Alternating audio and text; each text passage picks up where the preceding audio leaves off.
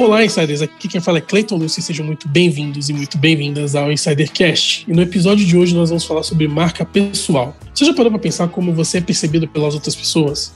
E como essa percepção acaba impactando a sua vida?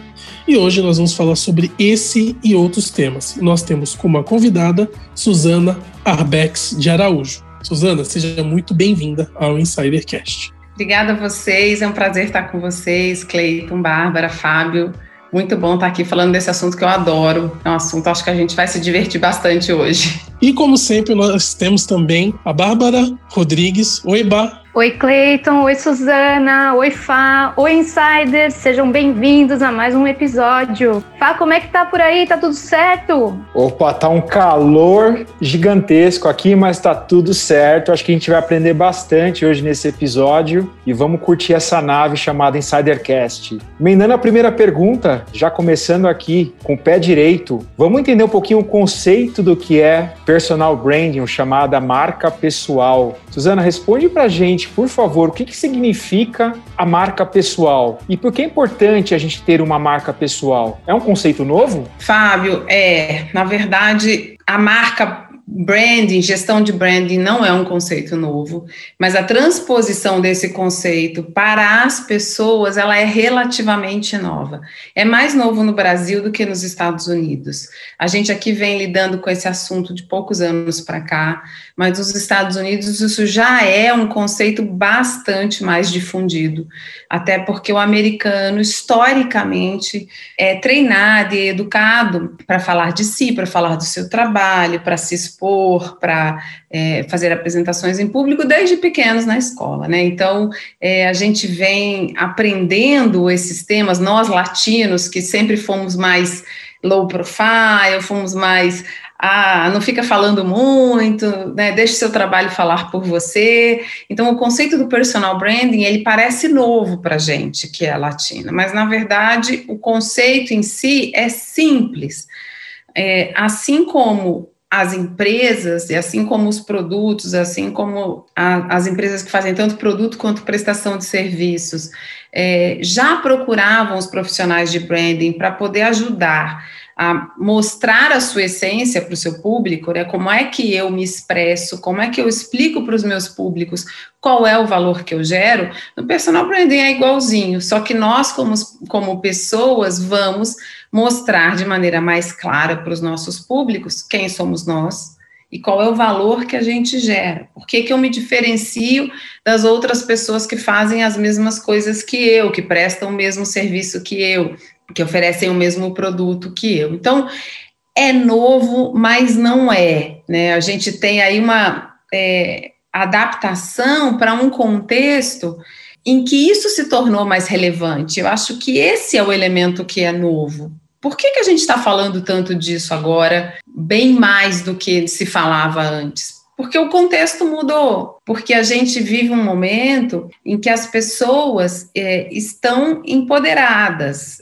Assim, para quem já viveu aí alguns, alguns ciclos, né? Vocês vão, vão se lembrar, a gente teve uma, uma época, né, década de 80, 90, a gente começou a falar de quê? De empoderamento do consumidor. Ah, agora o cliente tem voz, o consumidor tem voz, e, e, e os consumidores passaram a ser mais empoderados. Depois a gente passou por um momento em que a diversificação de, de, veículos de comunicação trouxe um maior empoderamento do indivíduo como um produtor de, de informação, de conteúdo, de mídia. Então a gente viveu agora, eu não preciso mais depender de um grande veículo de comunicação para dizer para o mundo aquilo que eu acredito. Eu pego meu celular, eu gravo e eu passo a ser um agente de comunicação, um agente de mídia também. A outra onda que a gente está vivendo agora é um, empoderamento, um protagonismo dos profissionais em relação às marcas empresariais, às marcas corporativas. A gente vivia debaixo do guarda-chuva, né, Fábio? A gente estava sempre com aquele sobrenome corporativo. Eu sou a Suzana da empresa tal, eu sou a Bárbara da empresa tal.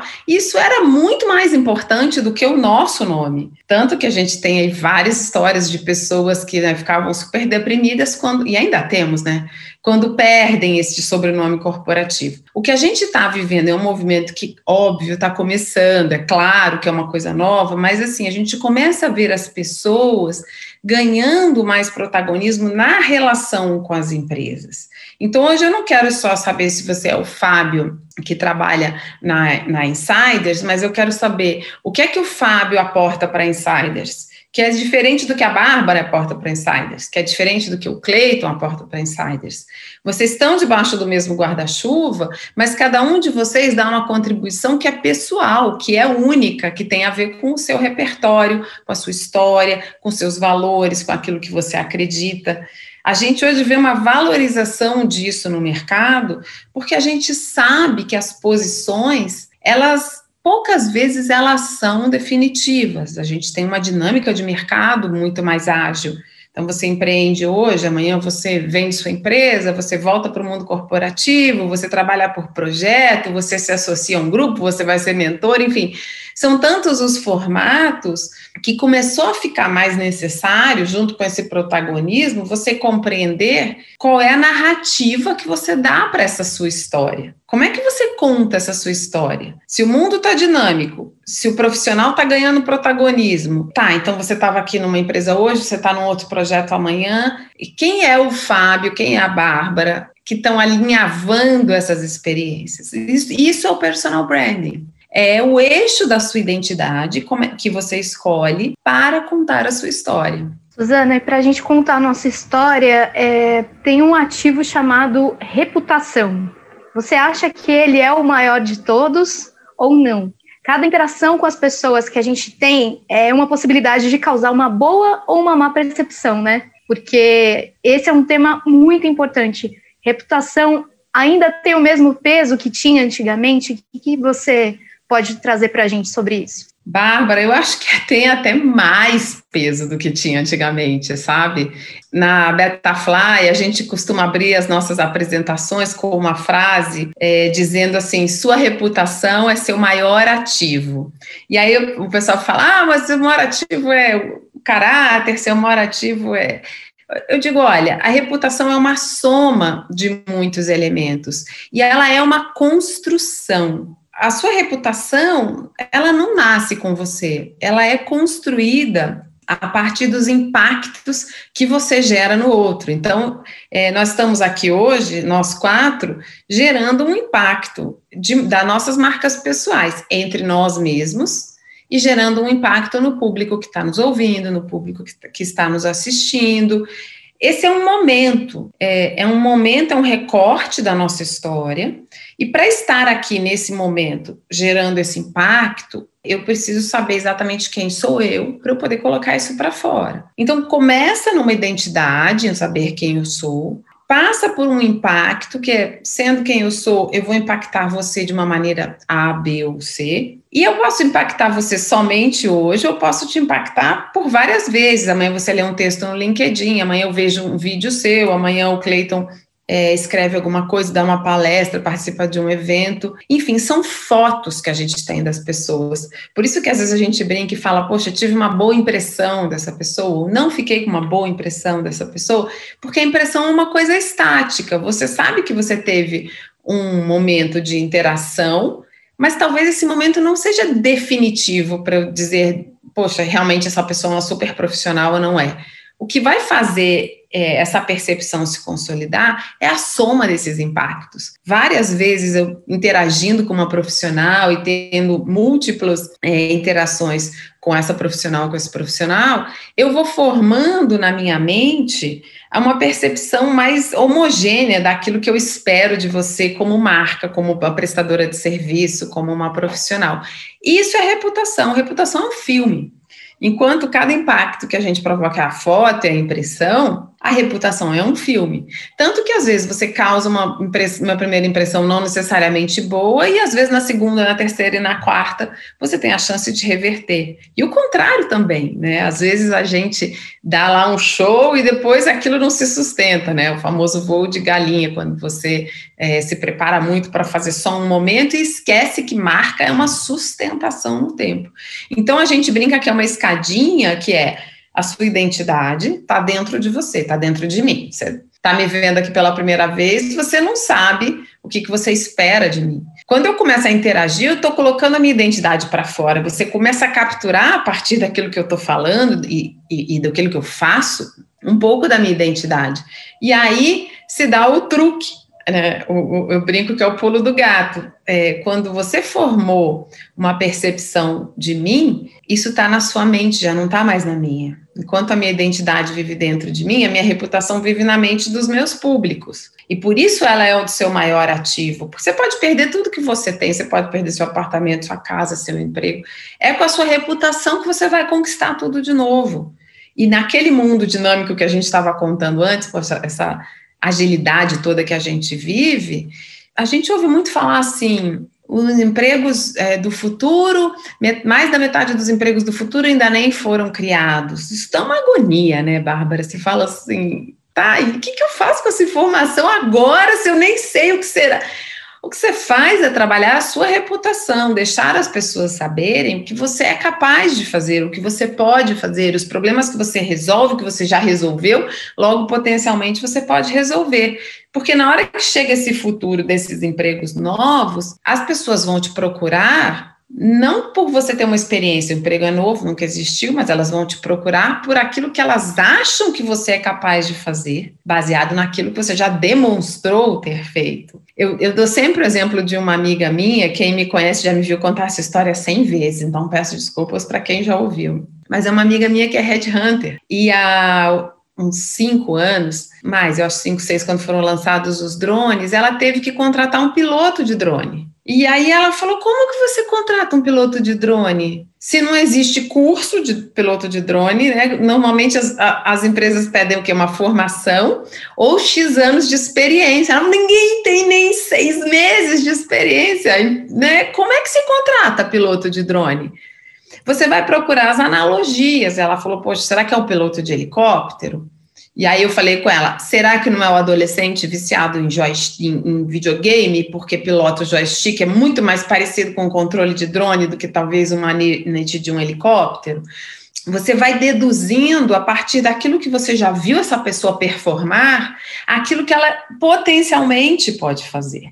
Então, quando eu volto no ponto reputação, esse é o maior ativo, é com base nessa reputação que eu vou apostar que você pode fazer alguma coisa. E aí vem o último degrau desse, dessa escadinha, que é a credibilidade, que é eu, com base na sua reputação, acredito que você será capaz de fazer algo, logo eu te contrato, ou eu compro o seu serviço, ou eu faço uma sociedade com você. Então é uma, é uma construção. É aquela famosa frase que a reputação te precede faz muito sentido. É, Suzana, queria perguntar para você o seguinte: quais são as três principais dores dos clientes que te procuram, tanto para criar a marca pessoal quanto para aprimorar a marca pessoal deles? As três principais dores, nossa, dói, viu, Clay?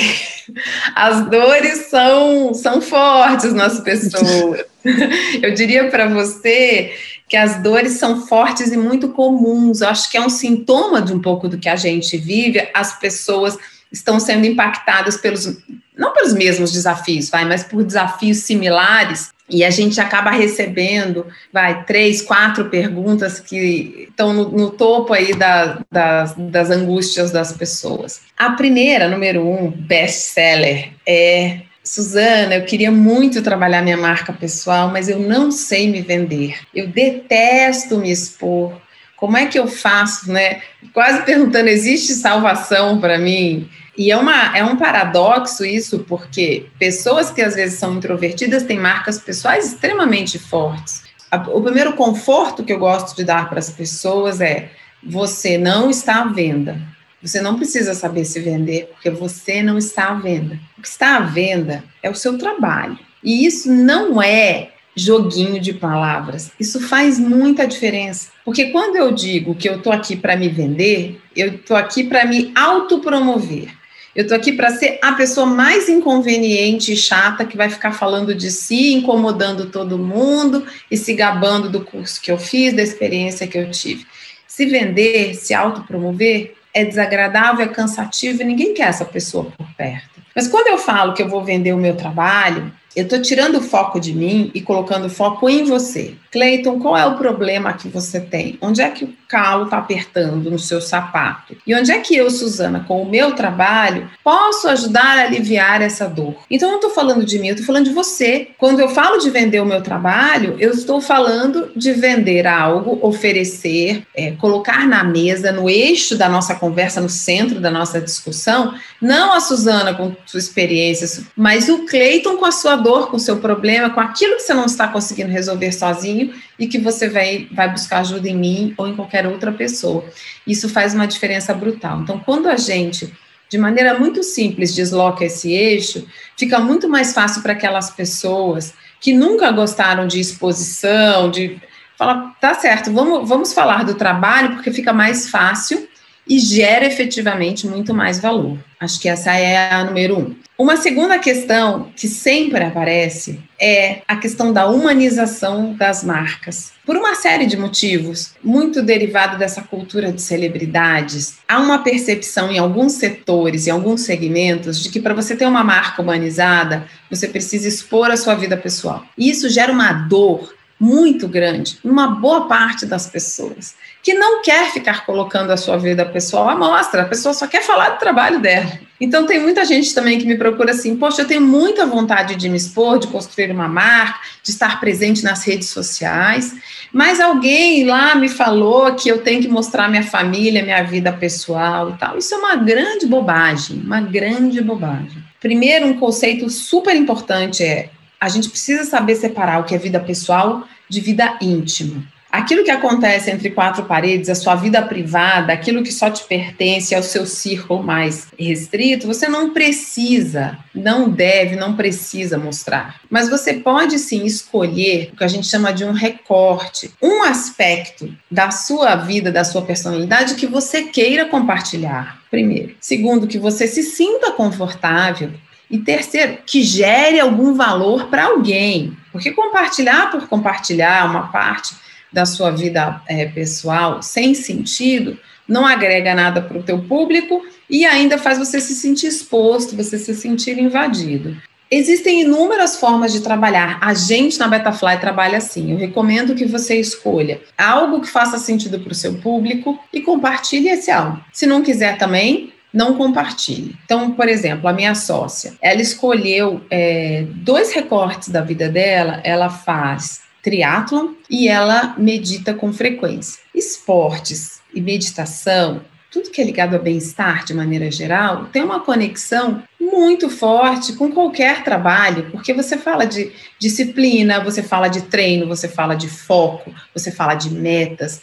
Então, são temas campeões né, na eleição do que falar, porque é fácil você conectar isso com algo que faça sentido. Então, você, obviamente, você não vai inventar se você não é um atleta, você não vai inventar isso para contar para as pessoas. Mas se você genuinamente vive isso, qualquer pessoa que, que vive, por exemplo, um, um esporte, é natural para ela falar desses assuntos. Então, nada mais natural do que você inserir isso dentro do contexto da sua marca profissional e fazer esses paralelos.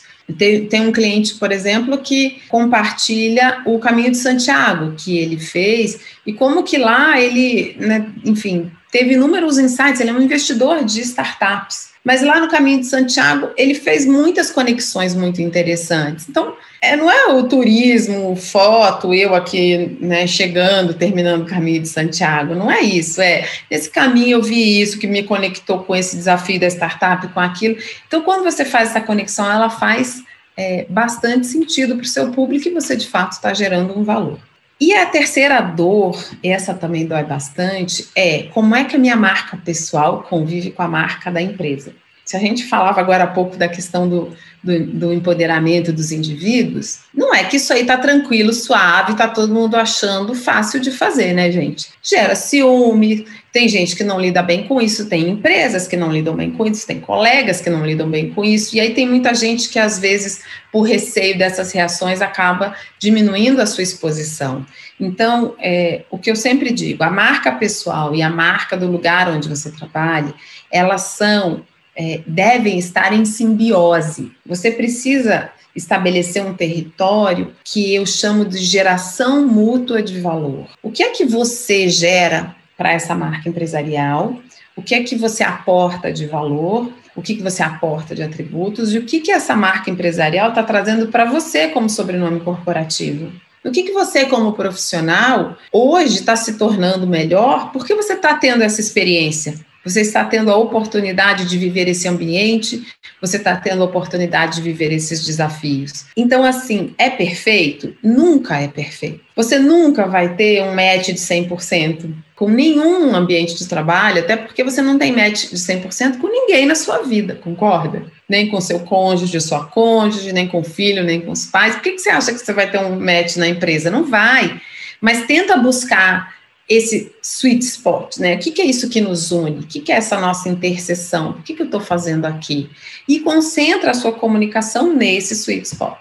Então, desculpa a resposta longa, mas é porque eu acho que a gente percorre aí nessas, nessas dores, acho que os principais é, pontos que levam as pessoas a se questionar se elas devem ou não trabalhar a sua marca pessoal. Nossa, que aula, Suzana. Aqui estou me Estou me deliciando com todas as suas recomendações, dicas, o seu conhecimento.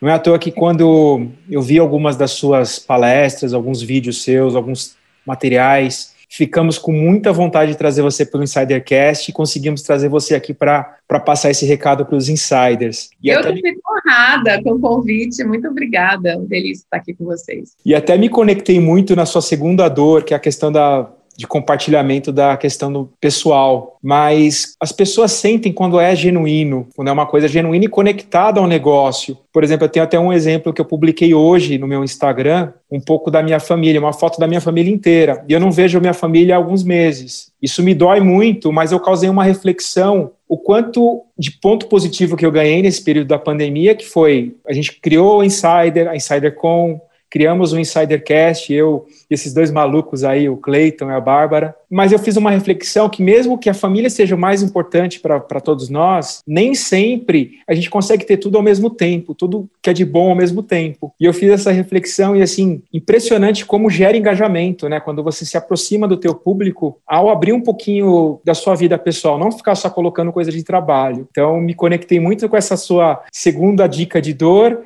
e confesso que tenho essa dor também. Eu tenho muita dificuldade de, de expor a minha, a minha vida, minha, meu lado pessoal para as redes, né? Para o público que está que tá acompanhando. Em linha com essa. A vez tão comum, eu acho que a gente tem que estar muito confortável com aquilo que a gente coloca na rede, porque colocou não volta, né? Se colocou na rede é para a vida. Aliás, para além da nossa vida, né? Porque a gente vai e o material fica lá. Então a gente tem que se sentir confortável com isso. Eu achei super bacana o exemplo que você deu, porque de alguma forma você conseguiu é, engajar o seu público e sensibilizar para algo que faz sentido para você, mas também faz sentido para as pessoas. Eu acho que essa é a humanização que a gente busca. Essa é a humanização genuína de uma marca, né? E não ficar tentando, às vezes, violar os nossos próprios limites para fazer algo que alguém disse que é humanizar nossa marca, que é aumentar o engajamento, e às vezes até aumenta a curiosidade.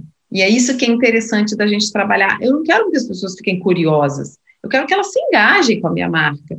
E se aquilo que eu falo não faz sentido para essas pessoas, que legal também que elas não se engajaram comigo, porque a gente não vai ter é, uma harmonia de pensamento. A gente precisa achar o nosso público, aquele público que vai se conectar com o que a gente pensa. Então, quando a gente fala de marca pessoal, por isso que a gente fala, tem o trabalho de celebridades, mas o trabalho que a gente faz no ambiente profissional e corporativo não é de ser famoso, de ser uma celebridade, de ser seletivamente famoso, de ser reconhecido como uma autoridade no segmento que você atua, pelas pessoas que fazem parte desse seu cohort. Muito, muito interessante esse seu seu apontamento que faz total sentido e é impressionante como você consegue, quando você fala com o coração, com a emoção, que é o que a gente procura fazer aqui no Insidercast, em todas as nossas ações de comunicação, como a gente se conecta mesmo com as pessoas. E em linha com, com, essa, com, essa, com esse pensamento, Suzana, a gente queria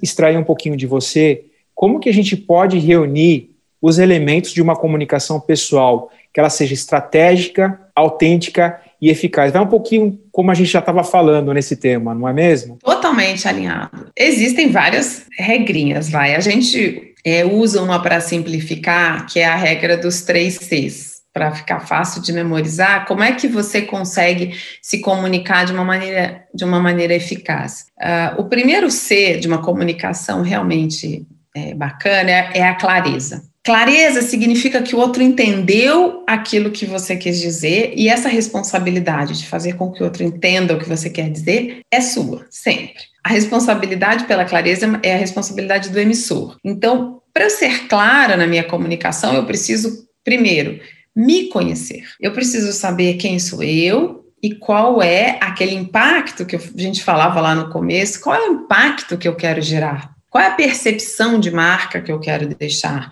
O que, que isso significa na minha vida? Quando eu deixar vários impactos, que, que legado terá sido esse né, que eu deixei ao longo da minha interação com as pessoas? Mas também significa ter clareza do outro. Será que eu estou falando algo exatamente na linha do que você falou que faz sentido para o outro? Será que eu estou falando algo numa linguagem que o outro é capaz de compreender? Será que eu estou usando os elementos do ambiente que fazem com que essa pessoa se sinta à vontade de me, de me enxergar, de se conectar comigo, ou de me, me ouvir, para aqueles que não, não podem me ver, mas que eles possam me ouvir? Enfim, tem alguns elementos da clareza que passam pelo autoconhecimento, passam pela escolha do conteúdo e passam pelos elementos que você usa para colocar esse conteúdo para fora. O, o segundo C é o da constância. Ser constante não significa ser previsível, chato, né, repetitivo e boring, é isso. Mas ser constante é estar em, é, de maneira coerente nos seus diversos contatos, né, nos pontos de contato da sua marca. Então, no ser coerente não significa que eu vou falar exatamente sempre a mesma coisa, até porque as pessoas é, inteligentes, as pessoas é, que aprendem a vida inteira, elas mudam de ideia, né? elas aprendem coisas novas. Né? Uma hora você falava de uma coisa, você aprendeu uma coisa nova, você deixa aquilo para trás.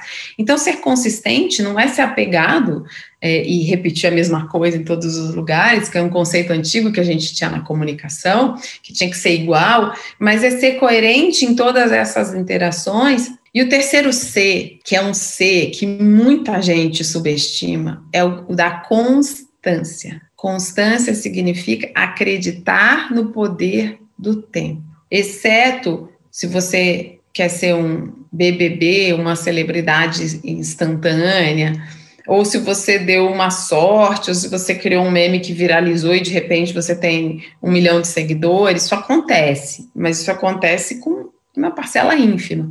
A maior parte das pessoas, a construção de uma marca sólida, uma marca forte, ela se dá no tempo. Você tem que entender que é a soma desses, desses impactos, a soma dessas interações de maneira clara e consistente no tempo, que é na constância, que vai construir uma marca pessoal forte. Su, você falou sobre autoconhecimento, né, na, na tua dissertação aqui na, na resposta para o Fá, esse autoconhecimento também passa muito por uma autoanálise, né? A gente, como você disse, se conhecer, é, se reconhecer. Quais são as técnicas para realizar essa autoanálise e como a gente pode identificar os pontos que a gente precisa aprimorar nesse caminho? Olha, existem inúmeras técnicas para quando a gente fala de autoconhecimento, todos os caminhos levam a Roma. É, a gente escolhe uma, mas autoconhecimento é chave.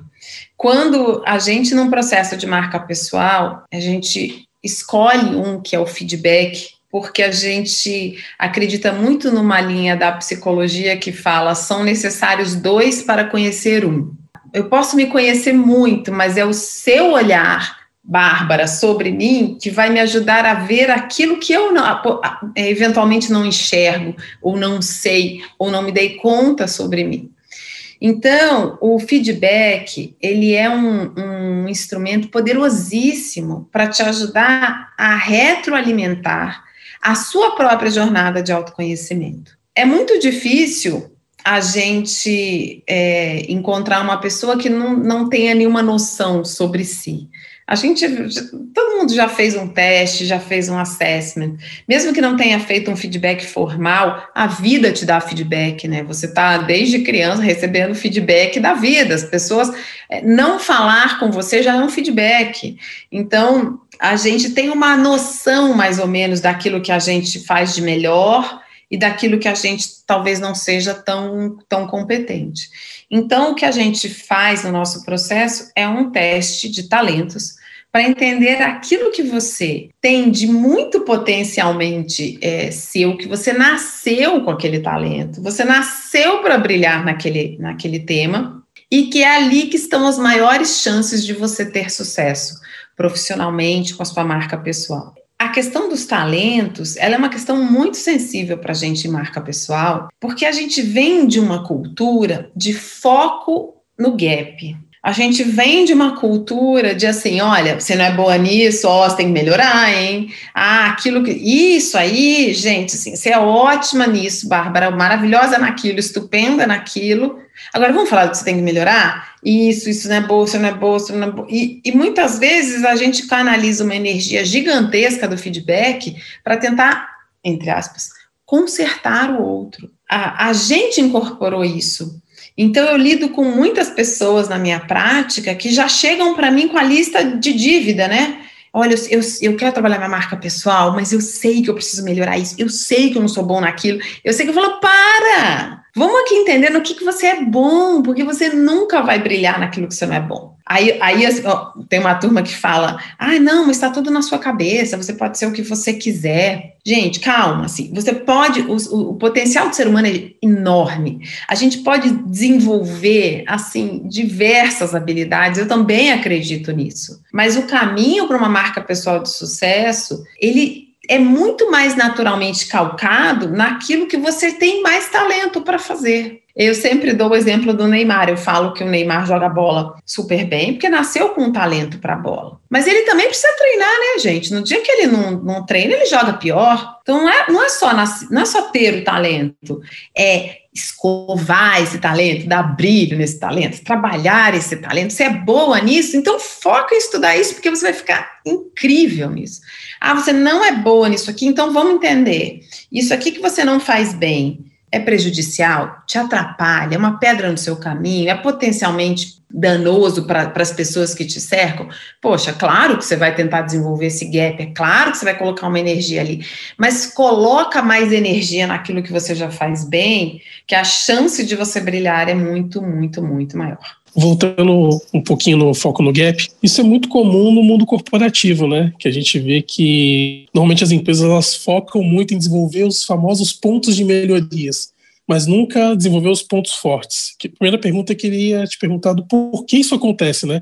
E também falando sobre o Neymar, é, fazendo uma analogia, seria como ensinar o Neymar, que já é um excelente jogador de futebol, nasceu para fazer isso, sei lá, ser levantador de peso ou medalhista olímpico em natação. É mais ou menos isso que acontece, né? Se a gente só focar nas, nas nossas, entre aspas, limitações, ao invés de focar nos nossos pontos fortes. Queria que você falasse um pouquinho mais sobre isso. Eu acho que é uma cultura mesmo, Cleiton. É uma cultura que ainda bem que começa a mudar. A gente já começa a ver algumas empresas mudando esse olhar. Isso é é muito bom, isso é muito positivo, mas acho que vem de uma, de uma educação nossa como sociedade. Não sei te dizer exatamente qual é a origem desse, não vou chamar de padrão, porque padrão é muito forte, mas de algo que a gente vê é, com certa recorrência. Mas tem uma coisa é, que, que me chama muita atenção quando a gente trabalha na questão dos talentos, que eu acho que potencializa isso, que é o seguinte: quando você nasceu com talento, todos nós nascemos aqui com talentos. Quando você nasce com aquele talento específico, você faz aquilo bem desde criança. Então, se você é uma pessoa que, por exemplo, tem muita habilidade para relacionamento interpessoal,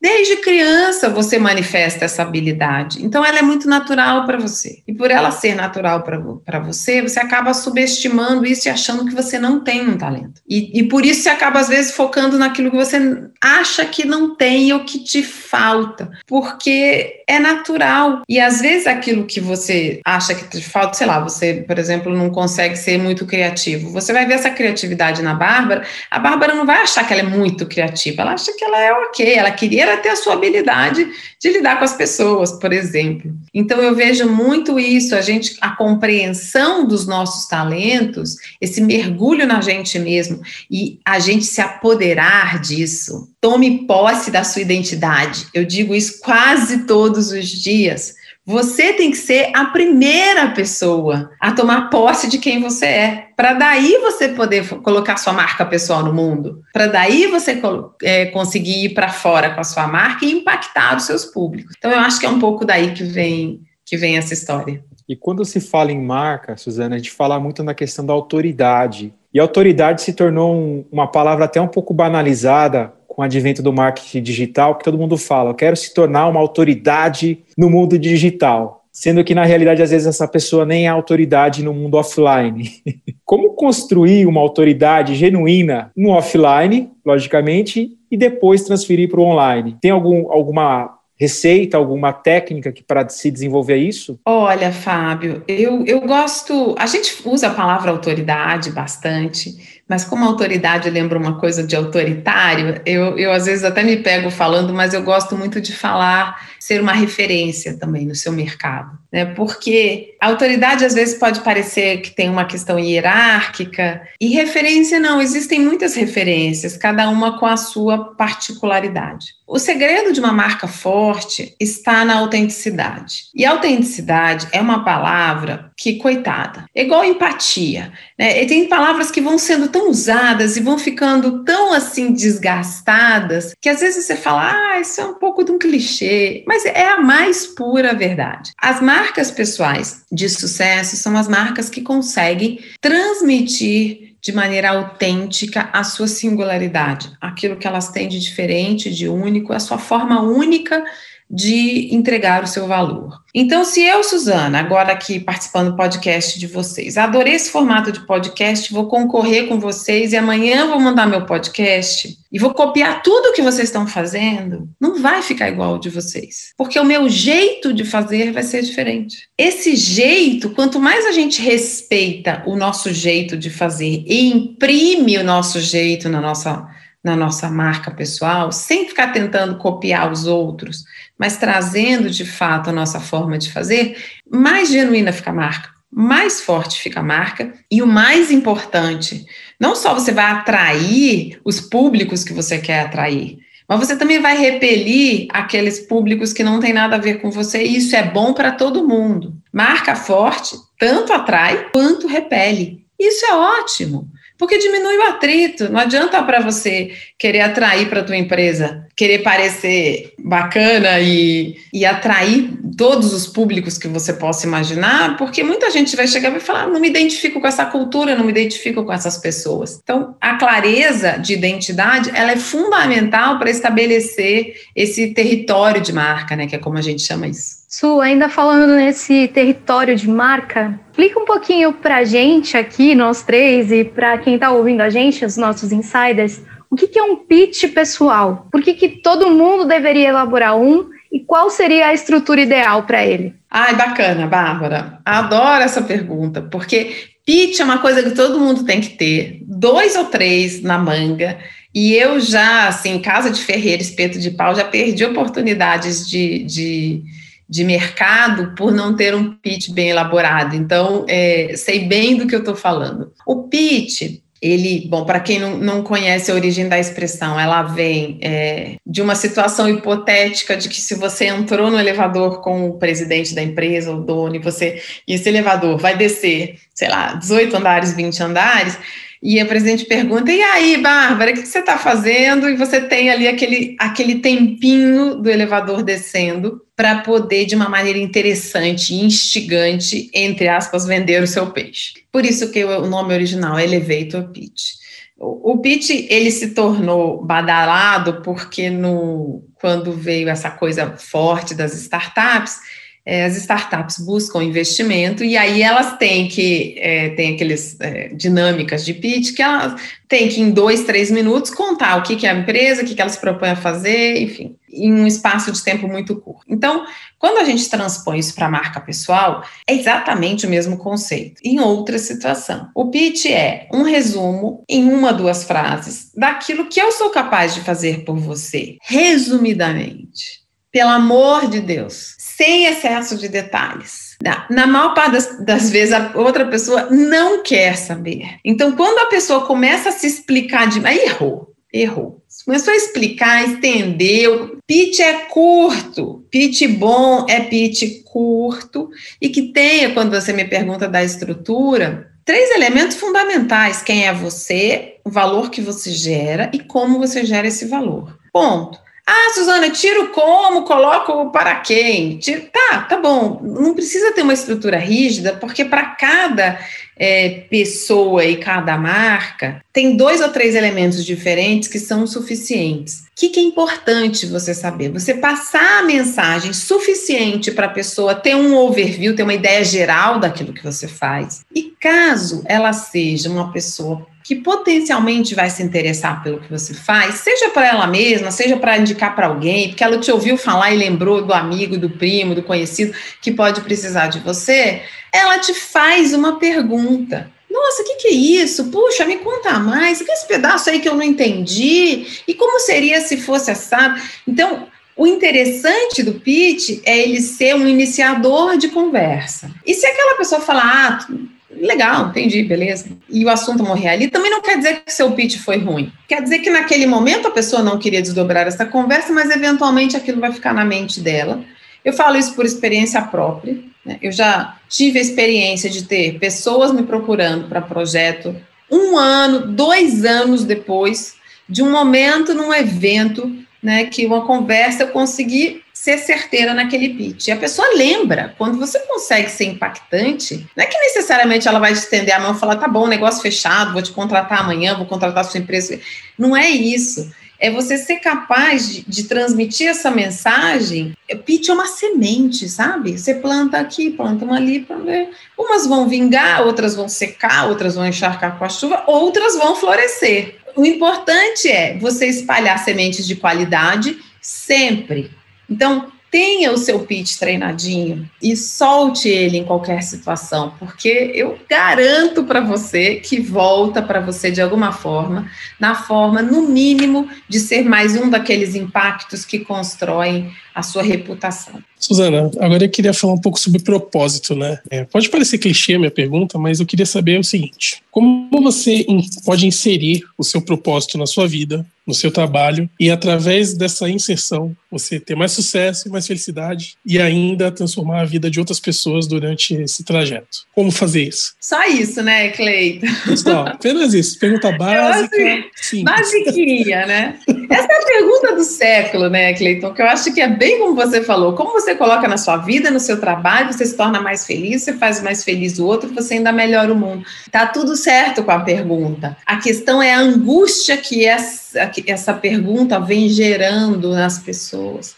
Porque a expectativa de ter que ter um propósito e ai meu Deus, eu não achei o meu propósito ainda, ela tá dramática. Eu vou falar da minha, da minha prática, né, de como eu vejo isso na minha experiência. Eu tenho a impressão que as pessoas buscam o propósito no além, assim, sabe? No fora, fora daquilo que é a minha realidade. Eu às vezes eu tenho um trabalho que gera emprego, um trabalho que faz pessoas felizes, que gera renda, que tem impacto social, que, mas eu acho que eu só vou ter um propósito mesmo quando eu tiver na ONG, quando eu estiver fazendo algo que seja exclusivamente de impacto social, e não é necessariamente assim. Eu acho que vira um propósito inatingível. E o pior de tudo é desconectado daquilo que você está fazendo hoje. Então, assim, um dia eu vou achar o meu propósito e nesse dia eu vou ser um ser humano elevado. Por enquanto, eu só estou aqui trabalhando para ganhar dinheiro. E acho que absolutamente não é isso. Eu gosto muito da ideia de propósito como aquilo que você se propõe a fazer eu me proponho, é, dentro do, do meu trabalho hoje, da minha atividade, gerar um impacto positivo, aquele impacto possível e que esteja alinhado de alguma forma com os meus valores. Pode ser que eu não cumpra plenamente tudo aquilo que eu gostaria, mas a buscar um legado positivo em tudo aquilo que a gente faz, esse para mim é o propósito possível e que você termina aqui a nossa entrevista e você já começa a colocar ele em prática. Ao invés de ficar fazendo workshop de busca do propósito, sabático para achar meu propósito, tudo isso é válido, não estou dizendo que não é, mas acho que a vida é hoje, propósito é movimento. A gente está aqui, eu, eu acredito muito no você já, já se colocar em ação. É, muitas vezes o propósito não está em algo que você vai encontrar no futuro mas ele está em algo que você meio que a vida inteira fez e não percebeu. Geralmente, as, as pessoas te procuram para resolver que tipo de problema? As pessoas contam com você para quê? A semente do propósito geralmente está nessa pergunta, que pode ser que você é, tenha pouca clareza dela, mas se você parar para fazer essa reflexão e buscar isso, começar a buscar isso no seu dia a dia, não ficar se perdendo na reflexão, mas faz a reflexão e começa a procurar no dia a dia. Pessoas contam comigo para quê? Elas me procuram para quê? No que, que eu transformo a vida do outro? No que, que na prática todo dia eu faço alguém melhor ou mais feliz? Você vai começando a costurar esse propósito possível, esse propósito pragmático, esse propósito que é factível e que é igual a sua marca, é uma construção. Pode ser que você fique fazendo isso um tempo e depois de um ano, dois anos, cinco anos, de repente você chega num modelo que te satisfaça plenamente, mas não, não, não vira chave muitas vezes do dia para a noite, sabe? Mas tem que começar já, tem que começar hoje. E por falar em começar já e começar hoje, eu tenho aqui uma, uma, um questionamento, vamos fazer um debate aqui que talvez caia um pouco de polêmica na questão da concorrência. Uhum. Muita gente fala que ninguém é concorrente de ninguém, cada um é um ser único e cada um tem a sua história, os seus talentos, mas na marca pessoal, as pessoas se desenvolvem para se posicionar de uma maneira única, uma maneira genuína. Afinal, Existe ou não existe concorrência? Existe não existe. e eu não estou fugindo da pergunta. É uma questão que tem dois lados, e os dois lados são muito verdadeiros. E ela é polêmica mesmo. E quando a gente fala de concorrência no, com os nossos clientes, as pessoas às vezes respondem: não, mas eu não concorro com ninguém, não. Na verdade, assim, em primeiro lugar, todos nós estamos concorrendo o tempo todo pela atenção das pessoas, até em casa, que dirá no trabalho. A gente está concorrendo não necessariamente com aquela pessoa que faz a mesma coisa que você faz, mas que está ocupando um, um tempo, um espaço que você gostaria de estar ocupando com o seu tema, com o seu conteúdo, com o seu produto ou com o seu serviço. Então, se a gente parte dessa base, você está concorrendo o tempo todo com todo mundo. Então, por esse aspecto, sim, existe concorrência. Quando eu falo de alguém que faz a mesma coisa que você, aí é mais até fácil da gente intuitivamente conectar esses pontos. Não existe concorrência no sentido de que quanto mais genuína a expressão da sua marca, quanto mais você tem clareza daquilo que você faz bem e que você não faz bem, do seu jeito de fazer e do seu jeito de não fazer dos lugares com quem você quer, onde você quer trabalhar ou não, as pessoas com quem você quer trabalhar ou não, mas o seu território vai ficando único. E vai ficando mais difícil comparar A com B, porque você está tendo, fazendo um desenho muito singular. Isso exige autoconhecimento, que a gente já falou, mas exige também maturidade, exige também você conhecer o seu ambiente, para saber no que, que você é igual às pessoas, igual não, né? Mas vai parecido com as outras pessoas, no que, que você é diferente dessas outras pessoas. É, é o entendimento do contexto que a, te ajuda a se posicionar. Não é à toa, Fábio, que a gente usa a expressão posicionamento de marca. Posicionamento é a posição que você escolheu ocupar, dois corpos não ocupam o mesmo espaço ao mesmo tempo. Se você define um posicionamento claro, que é caracterizado por aquilo que você é, fica muito difícil alguém competir com você naquele, naquele território específico. Então, parece uma coisa que eu estou fugindo um pouco da pergunta, mas é porque, de fato, é uma questão que ela tem os dois lados. E a gente precisa lidar com os dois lados. Nem tudo na vida é preto no branco, né? Su, agora eu queria falar com vocês sobre tendências. Quais são as tendências para a marca pessoal? Hoje tem se falado muito dos micro-influenciadores, onde você consegue levar sua marca pessoal para menos pessoas, né? Mas de uma forma mais estratégica e genuína. Queria que você explicasse um pouco para a gente esse conceito, né, do micro-influenciador e quais são as suas, na sua visão, quais são as tendências que a gente tem nessa área? Olha, Bárbara, a tendência mais forte você já, já falou, que é, de fato, a dos microinfluenciadores. O que, que é isso? é você ter não necessariamente uma base gigantesca que já foi um grande ativo, é, a gente sabe que, que as pessoas buscavam os influenciadores, ainda buscam um pouco né, pelo número de seguidores, mas você ter uma base que de fato se conecta com a proposta de valor da sua marca e, portanto, se engaja com ela. Então, veio a tendência dos micro-influenciadores, depois veio a dos nano-influenciadores. É, com menos de mil seguidores, a pessoa consegue ter um nível de engajamento tão alto que já sustenta o negócio dela. E é uma coisa que era praticamente impensável quando a gente começou a falar de redes sociais, né? Um influenciador que tivesse menos de mil seguidores era desconsiderado. Depende muito da forma como você trabalha a sua base. Então, a gente olha muito mais o quanto você conseguiu definir um público para quem a sua proposta faça sentido e conseguiu oferecer de tal valor, de, de tal forma o seu valor, que você se conectou com esse público e está tendo uma geração mútua de valor.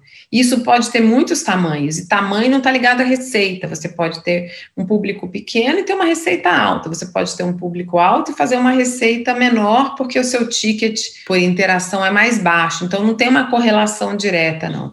A maior tendência é essa mesmo. Agora, falando um pouco da parte inspiracional, né? Que todo episódio do Insidercast a gente também costuma trazer essa parte de inspiração para os insiders, né? E também de humanização do convidado. Porque normalmente nos meios de mídia mais tradicionais não tem muito espaço para as pessoas falarem um pouco sobre elas e a gente acaba perdendo a oportunidade de conhecer um pouco mais dessa pessoa que a gente está entrevistando. Queria saber, você sendo mineira de Juiz de Fora, que venceu na salva de pedra paulistana, quais foram os seus maiores desafios profissionais? É a primeira pergunta. E como você concilia essa vida profissional profissional com a vida de mãe, esposa e empresária? Bacana, bacana a sua pergunta, Cleiton. Eu, sem, como você me pergunta como eu sobrevivi, como é que foi minha trajetória aqui na selva de pedra sendo, sendo mineira. Tem algumas características que eu acho é, que são comuns às pessoas que acabam conseguindo navegar bem nesse ambiente. E elas são tão básicas que às vezes a gente até, né, é, parece que tem assim um, um, cálice sagrado, que tem uma pedra filosofal, que tem uma receita, mas assim,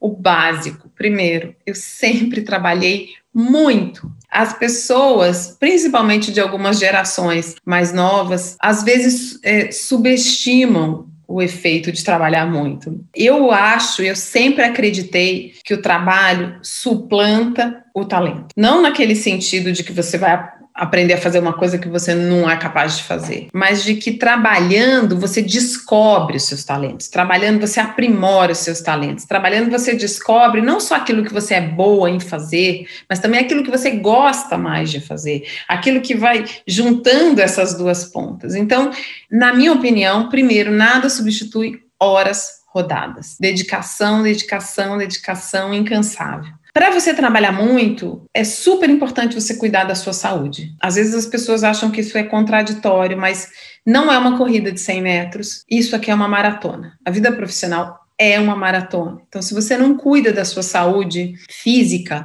chega uma hora que o corpo colapsa e a gente cansa de ver isso, ou a mente colapsa, a gente cansa de ver pessoas extremamente inteligentes, talentosas e dedicadas que param em alguns pontos da carreira justamente porque ou não cuidaram da saúde ou não respeitaram os momentos de de pausa que às vezes a vida te pede. Então, já, já emendando um pouco na, na, na questão de como conciliar, por exemplo, para mim foi importante fazer uma pausa na minha segunda é, maternidade. Na primeira, não, na segunda, sim. Tem mulheres que podem, não podem, tem mulher, mulheres que querem, umas que não. Então, acho que volta na questão do autoconhecimento, de você saber se é uma maratona e eu vou ter que estar aqui fisicamente apta, é, como é que eu cuido de mim também para garantir que eu vou ser capaz de cuidar do outro? Aquela história do coloca a máscara de oxigênio primeiro em você e depois no outro, para mim ela é uma verdade assim absoluta. Acho que tem uma outra característica é, que eu gosto muito em mim, que eu vejo em muitas pessoas que eu admiro, que é uma curiosidade é, contínuo. Eu sempre fui muito curiosa, muito, muito curiosa, de entender como é que as coisas funcionam. E hoje, quando a gente fala do lifelong learning, né, o aprender continuamente, isso me remete muito a algo que eu e algumas outras pessoas a gente já fazia intuitivamente, virar um processo, você colocar isso em disciplina, você ter metas de aprendizado. Eu acho que isso é um elemento fundamental para qualquer pessoa que queira ter sucesso, é estar tá sempre se perguntando, fazer, fazendo uma pergunta a mais, fazendo um, perguntando um porquê a mais e, e um outro porquê a mais. É, acho que isso acaba te ampliando um pouco a visão e ajudando a gente a sair um pouco da nossa bolha, porque é muito comum você se fazer a primeira ou a segunda pergunta, parar nelas, você acaba ficando dentro do seu próprio contexto. Acho que é, a questão de como que eu concilio, é, a verdade é que eu não concilio. Eu acho muito difícil, eu ainda acho que é um desafio. É um desafio para quem é mulher, mas também para quem é pai e se dedica. Eu acho, eu acho que o desafio é diferente, não. Eu acho que o desafio é igual para qualquer pessoa que queira ter uma vida profissional intensa, ativa e que queira se dedicar à família. O que eu faço é girar os pratinhos como eu posso. Eu acredito muito em qualidade de vida ao longo, na média. Eu acho assim, tem momentos em que eu me deparei com projetos apaixonantes e que eu trabalhei 14 horas por dia, 16 horas por dia, não estou exagerando. Eu estava completamente. E aquilo estava me fazendo feliz naquele momento. Então, é claro que a família sofreu um pouco. Teve momentos que eu né, tirei um pouco o pé do trabalho, e me dediquei um pouco mais à família. E para mim, qualidade tá nisso, não tá em ter uma, uma equação flat de que eu vou trabalhar tanto e ser mãe aqui, vou ser esposa aqui, mas tá em ter períodos da vida em que eu elegi uma prioridade e aí o mais importante de tudo é estar tá em paz com essa prioridade. Trabalhar é muito prazeroso, eu acho muito prazeroso. Então, eu quero me permitir me dedicar profundamente ao meu trabalho nas fases em que isso é, for relevante para mim. Então, é, não tem uma resposta única, né, Cleiton? Acho que cada pessoa para quem você perguntar isso vai te dar uma resposta diferente. Acho que o último elemento é não achar que a gente pode fazer tudo sozinha. E essa era uma arrogância é, juvenil que eu tinha quando eu era mais jovem, eu não entendia o poder do networking. Eu achava que eu tinha que trabalhar, trabalhar e fazer e acontecer. E eu fui aprendendo o valor das relações, o valor do networking genuíno, não aquele networking interesseiro, mas o networking de ser interessante e de conhecer pessoas interessantes e fazer trocas que você não sabe nem no que vão dar, mas pelo prazer de trocar, pelo prazer de conhecer a pessoa, pelo prazer de ouvir aquela história. Eu adoro ouvir as histórias das pessoas, de ouvir aquela história que é interessante, de contar uma história minha, porque eu acho que isso, no tempo, é o que vai fazendo com que você vai encontrando aquela autenticidade, né? Qual é o grupo com quem, com quem eu me sinto mais à vontade, o grupo com quem eu não me sinto tão à vontade. Para finalizar, mesmo agora, eu fiz uma palestra uma vez para estudantes e uma das coisas que, que eu falei para eles é o que eu ouço dos executivos mais velhos que eu atendo. Muitas vezes, quando eu estou num processo de marca pessoal, um executivo da minha idade, ou mais velho, fala: Poxa vida, como eu gostaria de, de ter sabido disso quando eu era jovem. Como eu gostaria de saber da importância de se cultivar as relações, de trabalhar a minha marca pessoal, de me expressar de maneira autêntica e genuína, de não construir uma personagem, é, porque eu não vou conseguir sustentar isso no tempo. Então, eu falei para esses estudantes: é, se você tem a oportunidade, a vida está te dando, de ter esse conhecimento, esse é o que eu ofereço, mas Cada um de nós aqui teve vários, é, é, várias oportunidades de receber essas pílulas. Absorve, captura, processa esse, esse conhecimento, pega aquilo que é importante para você e o resto deixa rolar. Olha, infelizmente a gente está chegando ao final do Insidercast. A gente tem aqui alguns minutinhos a mais. A Suzana vai deixar o recado final dela e os contatos. E eu queria só revelar uma coisa antes. A gente conversou com a Suzana algumas semanas atrás, acho que duas semanas atrás. E quando a gente conversou com ela, assim, foi uma conexão. Parecia que a gente conhecia a Suzana há muito tempo. A gente falou, acho que falou por duas horas e meia ou três horas, contando histórias. Sem parar, né, Fábio? Sem parar. Impressionante. Sem parar. E ficou marcado para mim aquela conversa. Falei, nossa, como, como uma, uma conversa, cada um contando a sua história, trocando, fazendo as conexões, como é muito legal. E fiquei muito assim feliz com a sua por você ser tão genuína quando você fala e quando você mostra o seu trabalho também, dando as suas sugestões, suas dicas. Realmente foi esse bate-papo foi uma aula para todos nós. Suzana, deixa o recado final para os insiders e os seus contatos também para quem quiser te, te procurar. Obrigada, Fábio. Eu também queria agradecer demais a você, a Bárbara, o Cleiton. De fato, né, a gente teve uma conexão aí muito, muito forte. Foi um papo que a gente poderia ter ficado mais duas horas. E eu acho que isso que é o bacana, são as conexões é, genuínas que a gente faz, esses, esses encontros. Quem quiser me encontrar, eu estou no LinkedIn, é a plataforma que eu mais uso, como Suzana Arbex de Araújo. Não é um nome fácil, porque Suzana é com S, não é com Z. Arbex também não é um nome fácil, mas em compensação não tem duas, então é fácil de me, de me achar por esse aspecto. É o lugar mais fácil de me achar. Meu e-mail é su@betafly com.br. A minha consultoria se chama Betafly Brand Makers, tem, tem no Instagram e tem no, no LinkedIn também.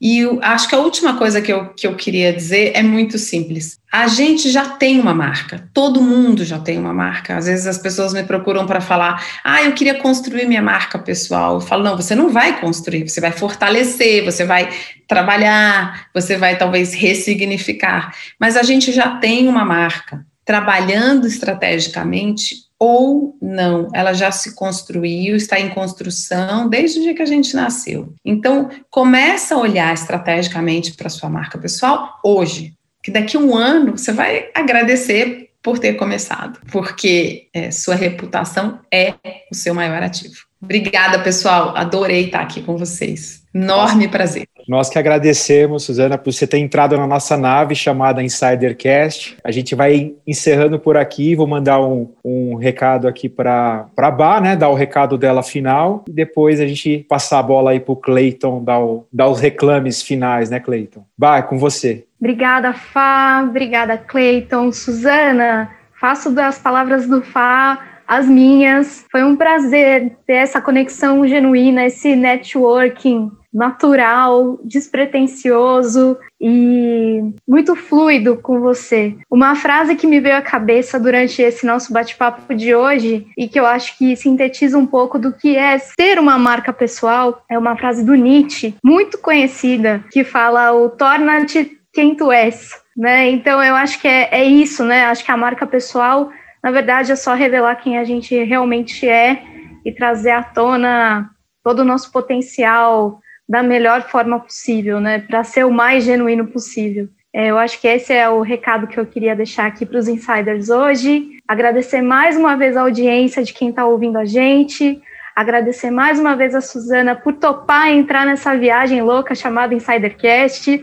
E agradecer ao Clayton por mais um episódio com a gente. Clayton, é com você. Obrigado, Bar. Obrigado, Fábio. Obrigado, Suzana, por ter aceitado esse convite. Cara, é como eu sempre digo, né? É sempre uma aula assim, aqui que a, que a gente acaba passando durante esse, esses poucos minutos ou até mesmo umas poucas horas que a gente conversa. Foi muito legal, foi muito esclarecedor o assunto. Insiders, se você gostou, vocês podem compartilhar com quem vocês gostam esse episódio. Se vocês querem saber mais sobre os nossos programas, nós estamos nas redes sociais. Nós estamos no Instagram, arroba InsiderCast, nós estamos no LinkedIn, arroba InsiderCast, nós estamos no YouTube, arroba InsiderCast. Se você quer deixar um. Se você quer mandar um e-mail pra gente com críticas, dúvidas ou sugestões, o nosso e-mail é contato arroba insidercom.com, viu? Eu sei falar o e-mail, tá? Palmas pro Cleiton, ele acertou. Vigésima vez ele acertou o e-mail. Quase Precisou de três temporadas para ele acertar. Êêê! Ah, nada a Para com isso. Mas, pessoal, muito obrigado por vocês que nos assistiram até aqui. E, como sempre, nós nos vemos no próximo episódio. Tchau.